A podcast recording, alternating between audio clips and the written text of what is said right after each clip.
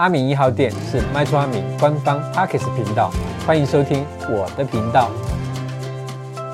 那我们今天的主题呢是合购房屋爱注意哦。那台湾呐、啊、步入了少子化的年代，但是呢，不管是新婚或者是过着夫妻生活的伴侣，还真是不少。那么呢，买一个属于自己的房，是许多新人一起生活的目标，大家说对不对？但是呢，不管是夫妻或者是伴侣，想要共处一个属于自己的爱巢，都会碰到一个问题哦，就是谁来买？或者呢，是大家合资一起买的问题。那究竟呢，夫妻或伴侣一起买房有什么需要注意的？以后如果想要卖，要怎么处理？那有哪些方式呢，可以避免争议？那今天我们就把这个主题分成以下的重点来跟大家分享。那第一个呢，合资买房登记有什么形式？第二个呢，伴侣买房适合什么样的形式？三，除了以上几种方式，那还有哪些形式？那第四呢，是婚前买房产权归谁的？第五点，夫妻买房该用何种形式登记呢？那最后一点就是共同登记，也就是联名登记，它有什么优缺点哦？好的，那我们就进入第一个主题，就是合资买房有什么形式？那这边总共有几种哈？第一个呢是共同登记，就是呃俗称的联名登记啊哈。那它的形态就是由出资者共同持有，就是一起出钱一起登记的概念哈。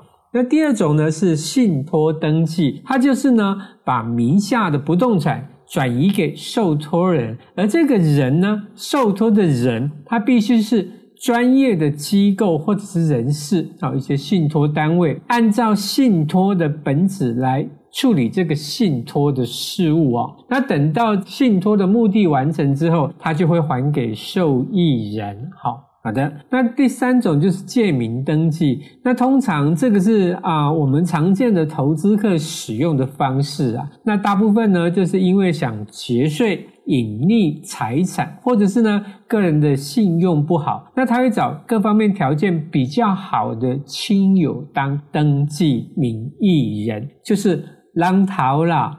好的，那第四个是预告登记，它是属于限制登记的部分，最主要是为了防止不动产的所有权人转卖，或者呢去其他的去做设定啊、抵押借款，就是一个保护的机制啊，哈。好的，那这边举例说明啊，就比方说呢，先生未来他要把房子过户给太太，那先生就先做了预告登记要给太太。那做了这个预告登记之后呢，先生就不能再把这个房子过户给其他的人，也不能够拿这个房子去做抵押贷款，这样子呢就不会伤害到太太的权利。那这就是预告登记的概念哦。好的，那讲完就是关于就是登记的形态有什么样的形式以外，那接下来我们讲就是伴侣买房呢适合什么样的形式哈？那如果说今天呃双方是用共同登记的方式，那可以就是先厘清这两个人的出资比例，那我们可以要求代书在建物跟土地在登记的时候可以载明它的持分比例啊。好，那包含就建物跟土地，那也要按照两人的这个出资的金额的比例来各自持有，那这样才不会啊、日后哈、就是有登跌卡位啊哈说。啊，我出的比较多，为什么你登记的比较多？对，就是按照这个规范就可以很清楚哈。那另外呢，那假设就是说有这一个房子是两人或者是两人以上共同持有，那出售的时候，那他就需要所有的持有人同意哦。那这个就是依照土地法第三十四条之一的规定，大概就是说。只要超过二分之一的共有人同意，而且这位二分之一的共有人他的土地持分是超过五十趴，就可以利用少数服从多数的概念来出售不动产了哈。那另外这边有讲到，那共有人他卖出其应有的部分的时候，另外一个人就是其他共有人，他可以用同样的价格单独或者是共同优先承购哈。那我们最常见到争议的方式就是啊，很多是男孩子出钱买房子嘛，那因为就是照顾女生啊，就把房子登记在女生的名下。可是呢，分手的时候，那因为女方觉得说你这房屋是赠与给我，所以我不会盈利啊，啊闹上法院了哈。那所以像我们要避免这样的状态，其实也可以采取刚刚讲就是预告登记的方式来避免了哈。好的，那讲完就是办理买房适合什么样的形式，接下来我们要讲，除了以上刚刚讲了好多种之外，那是不是还有其他的形式也可以保障我们的权益啊？哈，那其实这边还有一点就是可以用反设定的方式啊，哈，比方说我们今天这房子是登记在女方的名义下，但是设定的抵押权就是在男生的身上，那也就是说，今天如果啊大家要分手被撤啊。那这时候女生的房子不愿意按照比例或者是还给男方，那男方就可以依照之前所设定的抵押权哈，去法院申请强制执行哈。但是这个部分要记得，就是说相关的契约要先订定，就是白纸黑字说清楚讲明白，那才可以保障双方的权益哦。好的，那接下来我们进入第四个主题，就是婚前买房产权是相诶。那因为呢，在结婚前购置的房产，它是由登记人所有，就算是你结婚后想要出售，你不用你的另一半同意，你卖房的获利也不用均分。简单的讲，就是说你结婚前买的房子。那就是你的房子，但是呢，如果你是结婚前买，但是结婚后才分，那这就是共同财产了哈，这部分就要注意一下。好的，那第五点我们讲到的就是夫妻买房呢，该用哪一种的形式？那今天呢，如果双方都有出资的情况，那建议就是共同登记啊，就是联名登记哈，那。要记得，就是在买卖契约要注明出资的比例哈。那在代书在登记所有权人的时候，就要载明各自的比例，这样子才能够更有效率的保障双方的权益哈。但是阿明这边另外来提醒。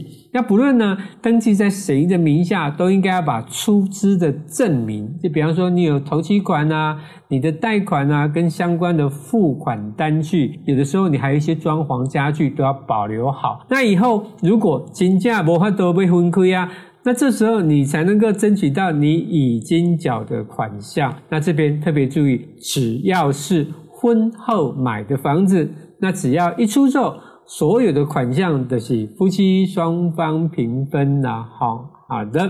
那接下来我们讲最后一点，就是共同登记哈。那联名登记它有什么优缺点？哈，那首先我们讲优点的部分，优点呢就是双方都拥有房屋的权利，那在分财产时可以避免另一方脱产而拿不到应有的部分。那第二个呢，就是不管这个不动产要做什么样的处分，那都需要另一方的同意，就是你不可以偷偷摸摸的去做我不愿意的事情哦。好，那缺点的部分呢，一样是有两点哈。那第一点就是我们在申请房贷的时候，如果是只有一个人去申请，那他因为只有一半的产权，所以他可能没有办法跟银行贷款，甚至呢，即使能贷款，也没有办法谈到比较好的利率或成数啊。好，那第第二个很重要啊，如果呢是使用联名登记，那如果啊。你阿阿婆吼，有一刚吼要撤啊，要卖房子哦，那你们两个人会同时用掉一生一次的土地增值税的优惠税率哦，吼，所以呢，这个是要特别注意的。好的，那接下来同厂加印要如何一起申请房贷呢？因为是两个人的房子嘛，所以要办贷款，当然还是两个人，那银行会比较容易接受啊，吼。好的，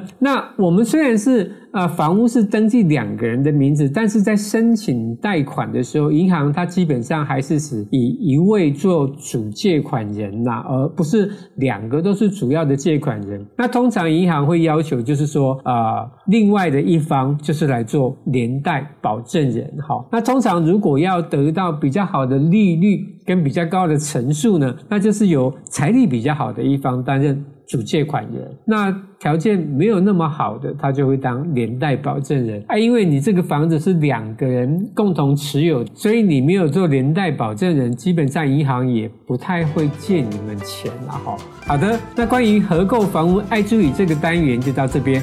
喜欢我的频道，请分享给更多人知道；不喜欢我的频道，请让我知道。阿敏一号店，我们下回见。